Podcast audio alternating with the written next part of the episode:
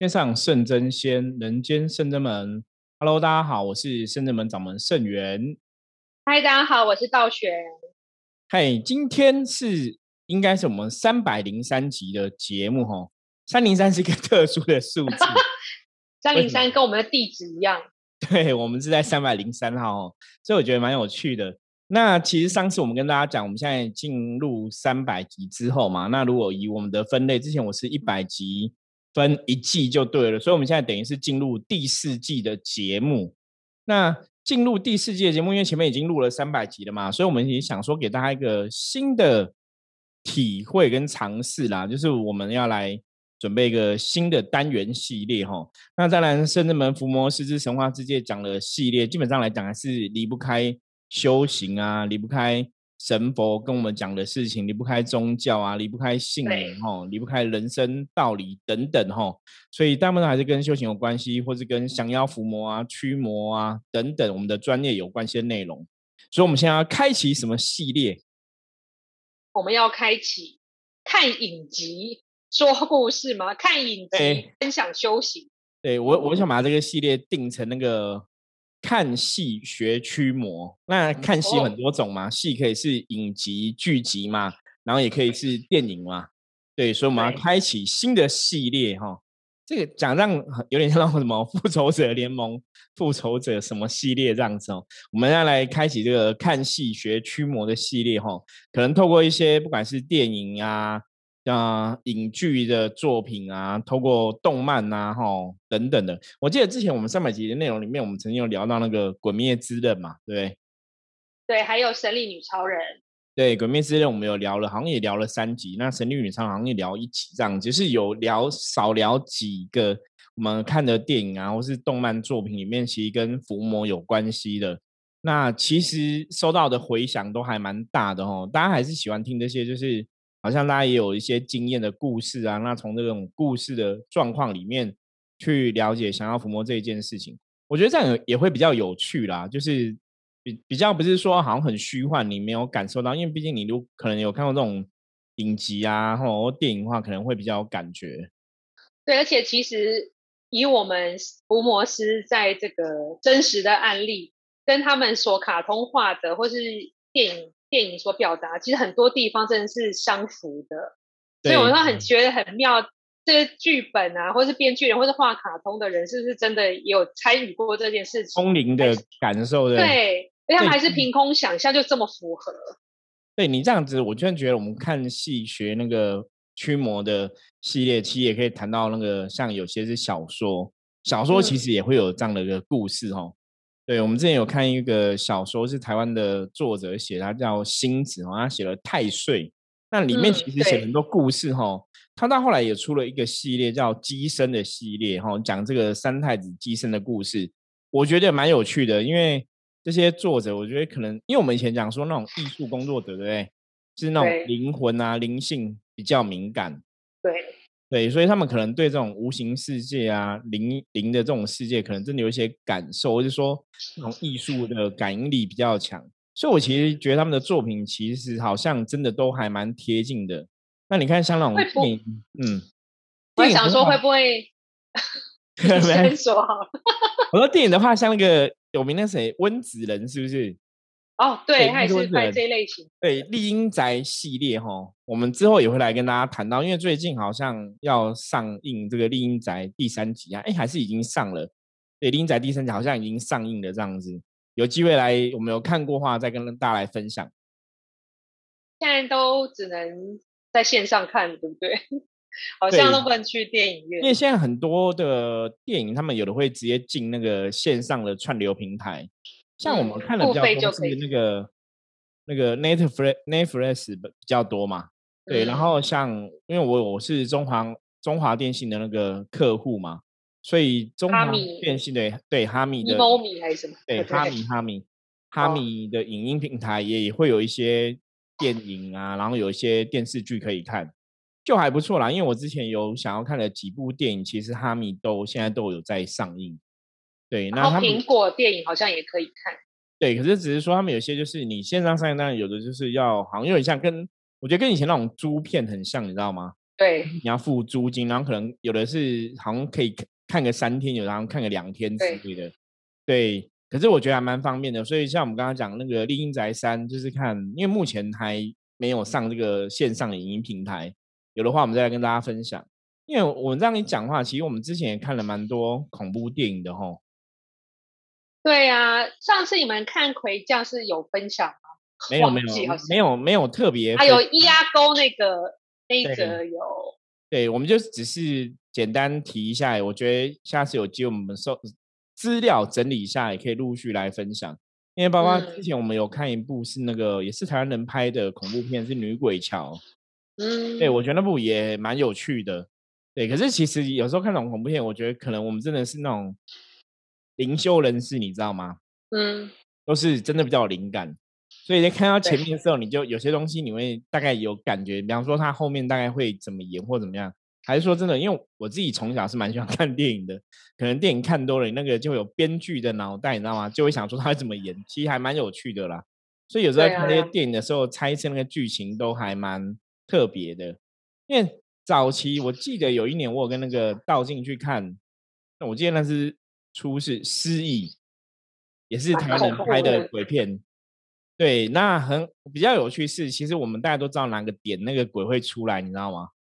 你会有感觉说现在可能就鬼了，可是其实我觉得电影很特别好玩，就是说有时候鬼出来你还是会吓到啦，因为他可能透过那个音效啊，哈，跟那个化妆。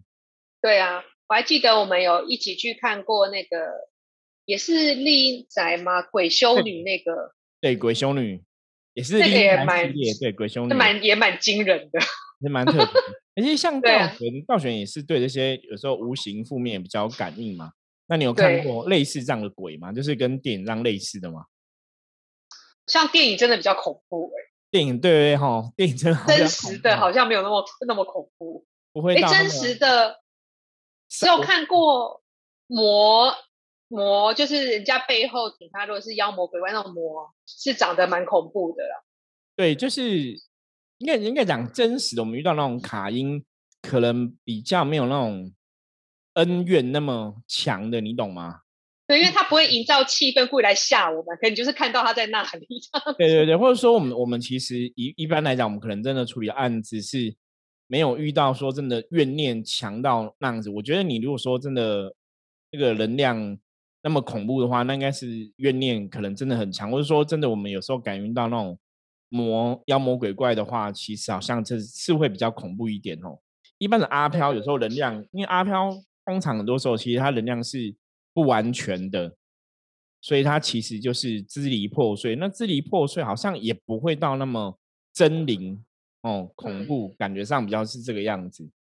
对，像我刚刚本来是想要说，像那个，比如说有些人雕刻师或是画画的，他就是可能有些使命或灵感，所以他去做神像雕刻或神像的绘画。这样，我想说，有这些导演或编剧要拍这种神神鬼鬼的故事，是不是有带有某种使命？所以他在创作这方面的时候，灵感特别强，才能呼应到我们伏魔师的现实生活。对，我觉得应该有可能。我觉得是，就是有使命。对，那我们讲艺术工作者或是这种画画的啊，哈，表演者，其实他们本来那种灵性都是比较敏感的。那只是说他们把这个灵性敏感用在他的创作的电影剧本或是剧集当中。对，因为所以你会觉得他们写出来的故事，其实有些我们觉得是合理的啦，有些我们觉得是比较夸张夸饰这样子。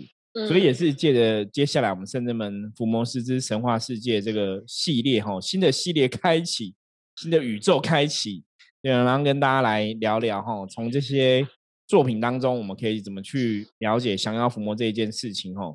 对，那我们今天准备就要来跟大家聊，我们先从我们最近有在涉猎的一部影集哈，它是韩国的影集这样子哈，剧集，然后就是韩国的。非常厉害的女演员叫不老童颜哦，或是什么 妖精之类的哈。对，最厉害童颜，对张娜拉女士、张娜拉小姐哈。对，看起来像二十几岁的脸。她现在已经四十几岁了，你知道吗？很厉害，她现在应该是四十一岁，嗯，应该是四十一岁。对，可是很厉害，看起来就是童不老童颜哦，真的是永远不会老，然后就是娃娃脸。那这一部剧集叫做。大发不动产。对，所以韩国人很会拍这一系列的电影。对，韩国其实也蛮多恐怖片，蛮恐怖的。对啊，我记得之前我曾经有一个也是同业老师啊，然后他问我一个问题，他他想要看一下我们是否是真的懂这个所谓灵异的事情，因为我们说我们是伏魔师嘛，对不对？他就问我说：“我问你一个问题哦，你觉得啊，哪个国家的鬼片比较恐怖，还是什么真的有鬼之类的？”然后他就举个例，他说。泰国、韩国、日本、台湾，类似这样子好了。嗯，对。然后我们那时候我就回答说泰国，他说好，那你很厉害，你应该是真的有通灵能力。他说因为泰国鬼片很多里面真的都有鬼，他就有这样的一个同业的老师分享的啦。所以我们之前看过泰国有一部叫《鬼影》，道玄有记得吗？你在说在前？对对对对对，那个鬼就是坐在后面，那那也是很恐怖。那一部我觉得蛮恐怖的。那不我们下次有机会来再来跟大家聊聊哈。我们今天先从这个韩国的这个电视剧来聊起，大发不动产哈。那大发不动产到底要演什么？我们请道玄来简单为大家介绍一下。大发不动产其实是它是一个呃房仲的公司，但它做房仲做比较特别，就是如果你的房子是这个有闹鬼，然后卖不出去，或是你闹鬼，你很住在里面很害怕。你可以去这个中介，就是大发不动产，去委托他帮你做进进宅，就是把里面的阿飘处理掉这样子。然后这个房子他可能在帮你用很好、合理、正常的价钱卖出，不会有这个因这叫什么凶宅还是什么的折损费用就对了。对，所以它的题材就很特别。然后张娜拉在里面饰演就是这个不动产的社长，然后里面只有一个主要的一个业务，然后后来又。他是因为他他要这个进行驱魔的时候，需要有一个媒介，这个媒介就是让屋子里面的阿飘附身在人的身上，然后他再借由嗯，对灵媒，然后附身之后，他再用呃法器从他的心脏刺下去之后，就是有点送他走这样子，有点像超超度他，就让他离开，对，让他不要在这个人世间或者屋子里面徘徊这样，然后他只要。之前一开始的灵媒，因为可能能量不一样，所以当他插住那个灵媒的心脏的时候，这社长张娜拉都可以感受得到，就是这个阿飘尽力的重要事情，比如说他为什么会离开，着在这个房子里面，故事他会知道。然后后来因为有一个很厉害的灵媒，以后他就会透过那个变成那个灵媒会知道阿飘的故事，张娜拉反就看不到了。然后就是这样一直发展下去。对，所以。道理讲，其实就是我觉得大发不动产，它其实就像道玄说，它就是一个不动产的公司哦，中介公司这样子。可是他们处理都是处理凶宅啦，其实大多数里面的故事几乎都是凶宅，就是那个宅里面有阿飘。那当然有阿飘，原因有各式各样不同的原因，比方说有的是在这边可能有一集是那个被车子撞死的小妹妹，然后在那那个地区嘛，其实我觉得他演的比较像是地茯苓的感觉，对。有的是在里面被人家杀死的，有的是在里面被人家害死的。那有的是那个房子是他买的，可是是被人家骗的，所以房子又变成别人的。对，那有的是住在里面被放火烧死的，都有，就是各种不同的 死法。对，去，因为毕竟他整个题材是在讲驱魔这一件事情嘛，所以他就有各种不同的原因哈。然后就是像刚刚道玄讲的哈，那我觉得这个跟我们会当初看到这部剧会关注就是，哎。其实蛮好玩的。我说我们圣智门其实我们也处理过凶宅嘛。对，我说那个概念很像。我说我们其实也是会去帮凶宅做净化，或者是说超度凶宅里面的阿飘嘛。没错。所以看到这个剧的时候，感觉就会觉得哎有点亲切。那你也会有点好奇，说那到底他们会怎么来拍？那就像刚刚道玄讲的，说其实他的驱魔的方法，他其实有个驱魔的法器柜啦。我觉得那个也很好玩，那个跟我们圣智门伏魔师的很多法器也很像，就是打开，比方说什么金刚杵啊、桃木剑啊，哈，然后什么净炉啊，什么？不是那种香炉啊，什么，反正那种邪符啊，其实都很像。对，不过我觉得可以从他的一些哦驱魔方法，我们可以来从这边来跟大家聊聊。因为在这个戏里面呢，他提到说，哦，第一个是那个，就是如果你要把这个亡魂啊，送走超度，他需要一个灵媒当媒介，对，然后让那个亡魂附身在灵媒的身上，哦，这个灵媒身上，然后他才用那个法叉，那个叫法叉，然后上面写一张符，写这个要被超度人的名字，哦，然后就是可以把它超度走这样子，还要插在对方的心脏。那我觉得从这个东西我们可以来讨论一下，因为记得那时候我刚开始看那个剧，我我好像有跟道玄你聊过嘛，我说哎，他蛮特他的，用灵媒才来超度。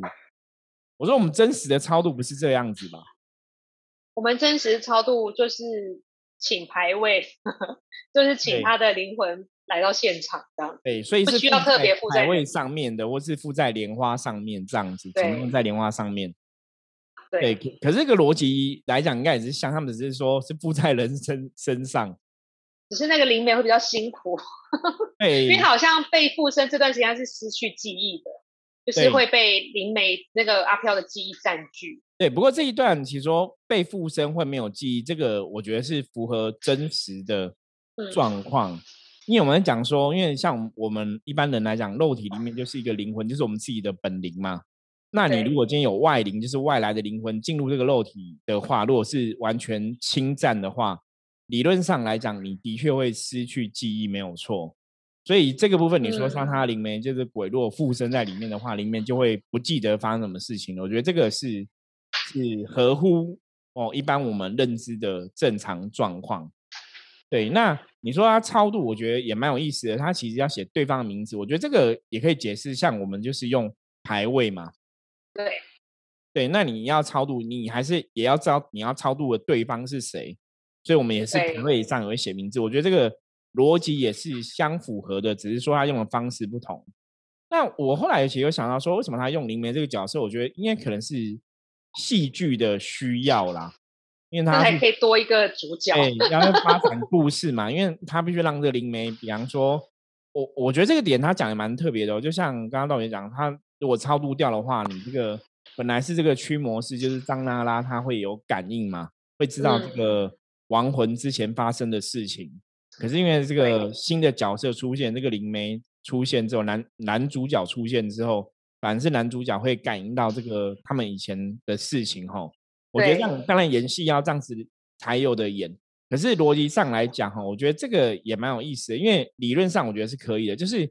因为你看这个灵媒，他把他肉体借给亡魂嘛，哦，让亡魂伤他身，所以他会感应到亡魂的状况。我觉得是的确也是合理的。其实这里我就想到说，之前我其实曾经早期我在占卜的时候有发生过类似的经验。我记得那次占卜是帮一个妈妈，哦，她是在问说。她的小孩子就是之前就是跟女朋友就是有谈，本来说分手了，然后要谈复合还是什么之类的，然后就去谈判的时候就就死掉了，就说什么烧炭自杀这样子，对，就很怪。可是那个案件其实蛮奇怪的，因为那个案件感觉上比较像是。被人家害死嘛？还是有人加工自杀的感觉？哈，那是真实发生的事情，然后台湾真实发生案例，所以他就想要知道说，这个小朋友已经死了很多年了，那不晓状况如何？对，那那时候我就帮他卜卦。那其实早期我们在遇到这种案例的时候，帮别人卜卦，我们也不会预设太多立场，就是不会特别想说去有没有什么感应这种东西，你知道吗？因为占卜的角度就是很单纯，我就是帮你卜卦嘛，就是看这个卦象是怎么样。然后这个人现在，比方说他已经被超度了到神的世界，还是说到西方世界，还是到某个灵界，还是什么状况，是在阳间那种游荡，就是通过占卜去了解。就那时候很特别，我因为我第一次感受很强，就是我帮他卜完卦之后，我就超想哭的，真的超级想哭。对，然后我就后来就忍不住，我就说。对不起，我真的忍不住，然后我就大哭，因为我整个感觉到他儿子的那个情绪。嗯，对，我觉得那个就是因为我们有时候在占卜当时，当然会有神明来保佑跟帮忙。那我觉得，因为你在算这个人的状况，其实道玄应该有类似的经验嘛。所以我们在卜卦的时候，你想了解当事人状况，所以当事人状况的时候会反射在投射在我们身上嘛？对，会，对不对，会会有这样的一个状况嘛？所以我那时候帮这个小。小朋友，因为他也是个男生哦，就死掉了一个男生这样子，然后年纪应该跟我差不多，所以那时候帮他嗯算的时候，其实那个情绪就在我身上很强烈。然后再通过卦象去呈现，我就知道他大概要讲的是什么意思，然后就跟他家人讲，然后我就一直哭，一直哭，一直哭。我就觉得现在怎样？我是卡掉。那时候因为那时候是 早期，那时候那时候感应没有像现在这么强，所以突然感应变很强的时候，其实我也觉得蛮特别的。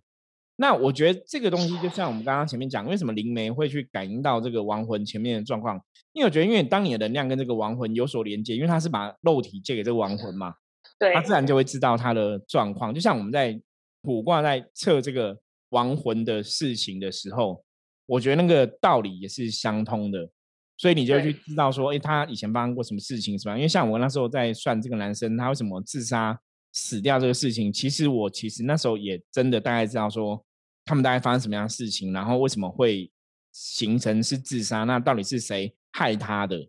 我都跟妈妈讲，都跟家人讲。可是因为那个案子好像那时候他来算的，好像是已经是十年前的事情了，只是他们还放不下，就对了。那我就跟他讲说，小孩子也是希望他们放下，他的想法是什么？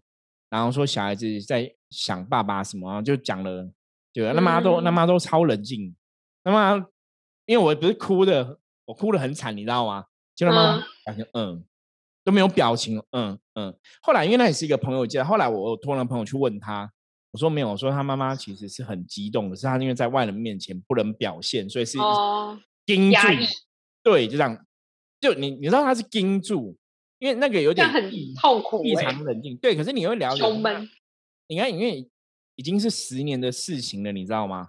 嗯所以家人还是难难放下。有时候我们讲说这种死生的事情啊，你看对家人来讲，因为早期我有遇过一个案例，那个也是一样。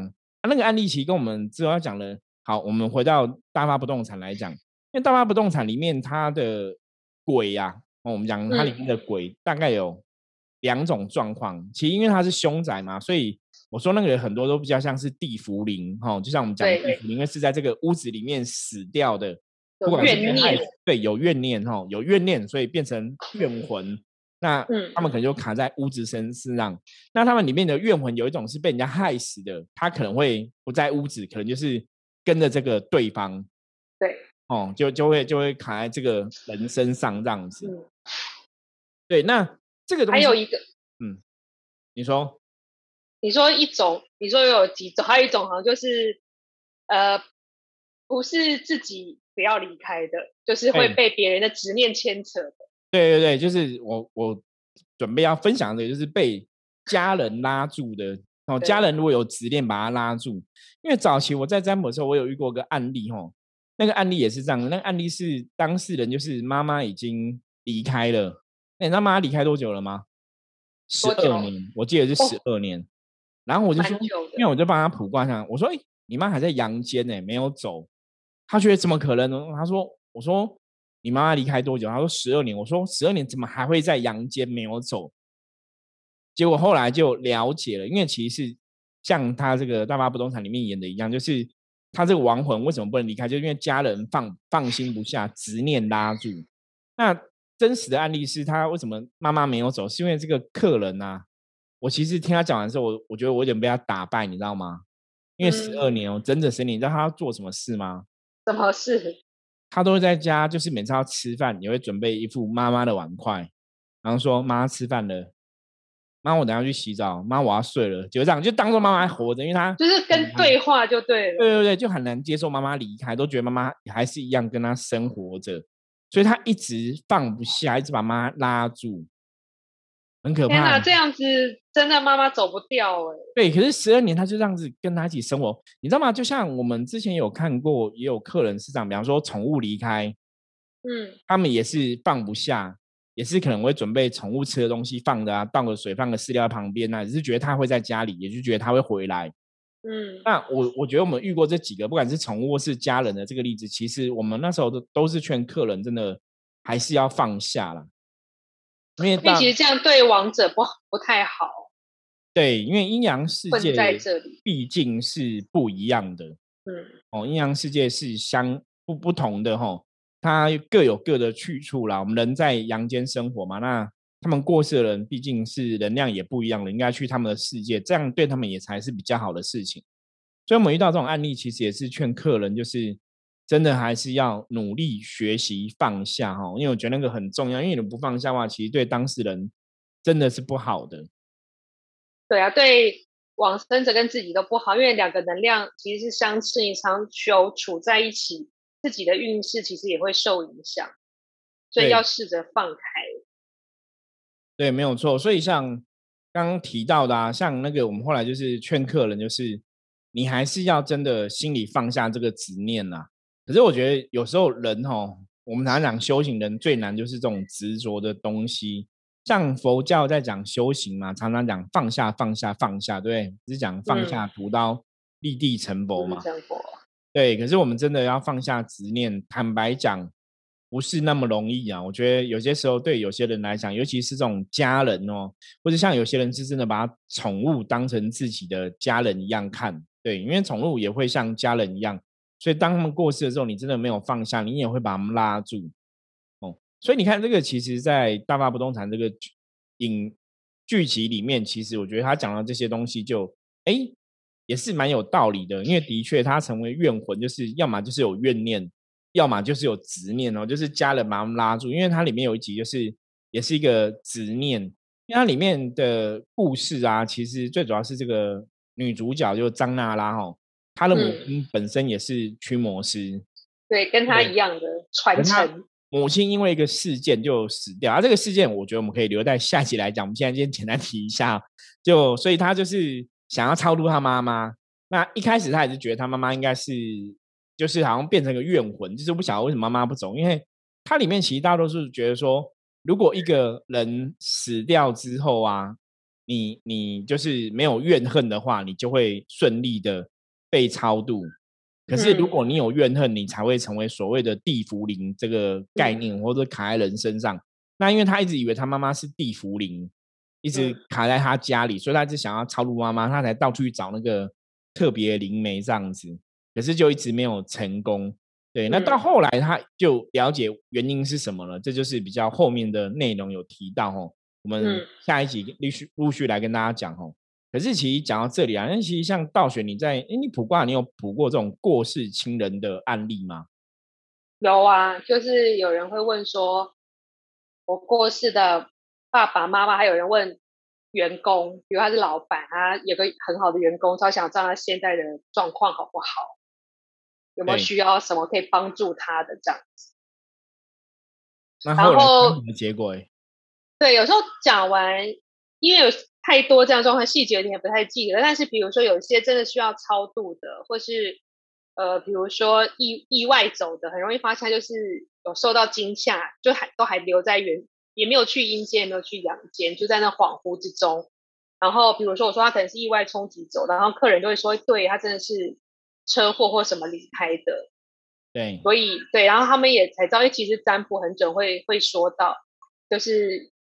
说要帮他做法会，什么时候会再来安排这样子？因为往往这样子的灵魂或阿飘或怨怨灵，其实他们也很想要得到帮助，他们想要有神明或者什么力量牵引他们一把，去脱离那个恍惚的状况。对，因为不然他们会孤苦无依，也会被欺负啦。其实就他们状况也不会好。对啊，那我觉得像刚刚师傅提到，不是有一集是一个小女孩。小女孩走嘛，因为可能妈妈一直以为她是被别人杀死，拍死的，对，对，但是其实后来不装，就是要超度她都才发现她不是被别人杀死的，自己意外身亡的。对，我觉得这真相也是大白，不然妈妈也会就是乱想或怨恨放不下。然后，但是后来我觉得这个故事就有点像圆满往生者跟在世亲人的一个连接。我觉得这个也跟我们很像，因为有时候。师傅在帮这客人往生的家人做超度法会的时候，有时候某些特殊状况会透过师傅让让这个家人知道这个往生者他们想要跟家人表达的事情，就是不会留下更多的遗憾这样子。对我，我觉得其实像早期啊，很多人都会说，你一定要是通灵人嘛，你才能知道说另外一个世界的人在想什么，或者说你可能要感应到这个往生人的状况。哦，嗯，你才能去帮他处理什么的。可是其实那时候我就跟一些童年朋友讲说，早期早期我是真的感应没有现在这么强嘛，因为现在毕竟也成为身边的机身吼，比感应觉受力都比较跟以前不一样这样子，比较可以感觉到说，如果我们真的想要了解一个事情，比较会有一些感觉这样子。那其实那时候我都跟他们讲说，棋虽然能不能感应，对不对？可是象棋占卜真的很厉害。对，因为我们真的可以用象棋占卜算出来对方的状况，甚至对方想要讲的话，甚至对方的情绪，哈，我觉得这也是很特别的地方。所以以前我都跟很多朋友讲说，甚至门象棋占卜就是天地，有没有三界之内的事情，感觉上都可以算。因为我我最早期刚开始做象棋占卜这个事情，其实就有人就会问说，想要知道过世的妈妈的状况。对，那大家如果有学过象棋占卜的话，会知道我们象棋占卜的炮嘛，炮这个其实它代表是修行的意思。嗯，那我记得那个案例就是问妈妈过世的状况，那妈妈那个卦一开啊，就五颗棋就结束了，因为我们象棋占卜是五颗棋，五颗棋一个局嘛，然后局里面就是帅将要选出来，所以他如果衰降出来，五颗棋就会开完了，那他就颗棋就开完，可是正中央就有个炮。我觉得就很神奇，我就我就跟他那个小女生讲，我说你不用担心，不用怪你妈妈，因为这个卦非常清楚。我说菩萨说你妈妈现在在修行，那他就觉得很开心，因为总是你觉得在修行应该是比较好的一个，对，非常好。对，所以那时候我就觉得哇，上一张我真的还蛮厉害，我们真的可以去知道哦一些状况、一些事情。所以到后来，像我们真的像你占卜在处理事情的时候，我们也是会。每个案例，包括像我们讲这种卡因啊、驱魔的案例，或是说进宅案例，我们也是会先用象棋占卜去了解真实的状况是怎么一回事，然后再去得到说，那我们要怎么去布局、怎么去改变、怎么处理这样子。对，所以跟那个大发不动产以及差别是在我们的超度法会非常的慎重，还要念很多经文的能量回向，而且是每一场都克制化。我们没有办法拿一个法才有名字就把它对 直接对，那我觉得那当然就演戏没有错，因为他的超度就是拿个法叉写给他对方名字，那插在灵媒心脏就直接把王文送走了。我觉得这个真真真实的是有点差异，因为我们每次要超度一个人，我我觉得其实不管怎么样，多少都要念点经，有的可能还要念蛮多经的，有的还要念到一定量。对对对，就是超度人，我。我我觉得比较重要差别啦，其实我觉得圣人们在这个部分也比较仔细跟小心，因为经文本身就是一个好的正能量嘛，那神佛的经文就有神佛力量加持，所以我们通常在超度的法会，真的你要把一个亡魂送走的时候，或是冤亲债主什么的。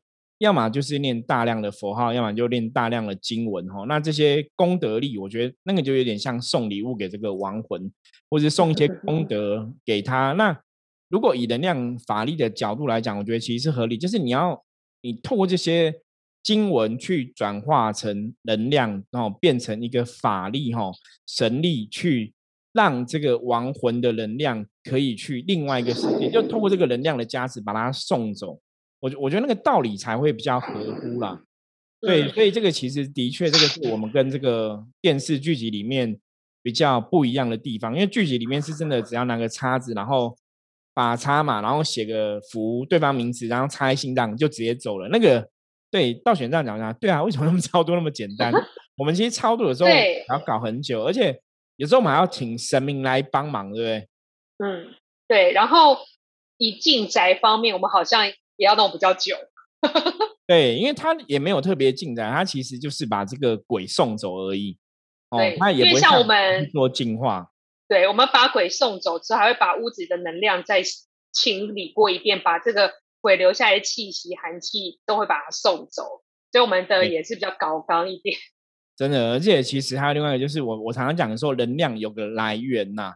那你这个它里面的驱魔师，因为它只是单纯讲它驱魔师，它是没有一个。神明的来源，他神明的力量来源，他没有提到这个部分，所以变说就是这个驱魔是你耗损自己的能量，哦，比较像这个样子。那这个东西我觉得可以，好，我们下一集继续来聊。而且我想要说，我们之前有看过另外一部韩国剧集，我觉得下一次也可以来跟大家分享，就是驱魔面馆。驱魔面馆，对，驱魔为什么突然想要驱魔面馆？因为驱魔面馆里面他们就有个能量的来源的，就跟这个呃大发不动产有点不太一样。嗯，对，就有个他们要有人靠，有神靠，对，所以就跟那个就比较像是有神靠嘛，比较像我们在圣人们的守护神。对我们真实的做法里面，哈，圣人们其实像我们在做超度，也是会透过神明去转化嘛。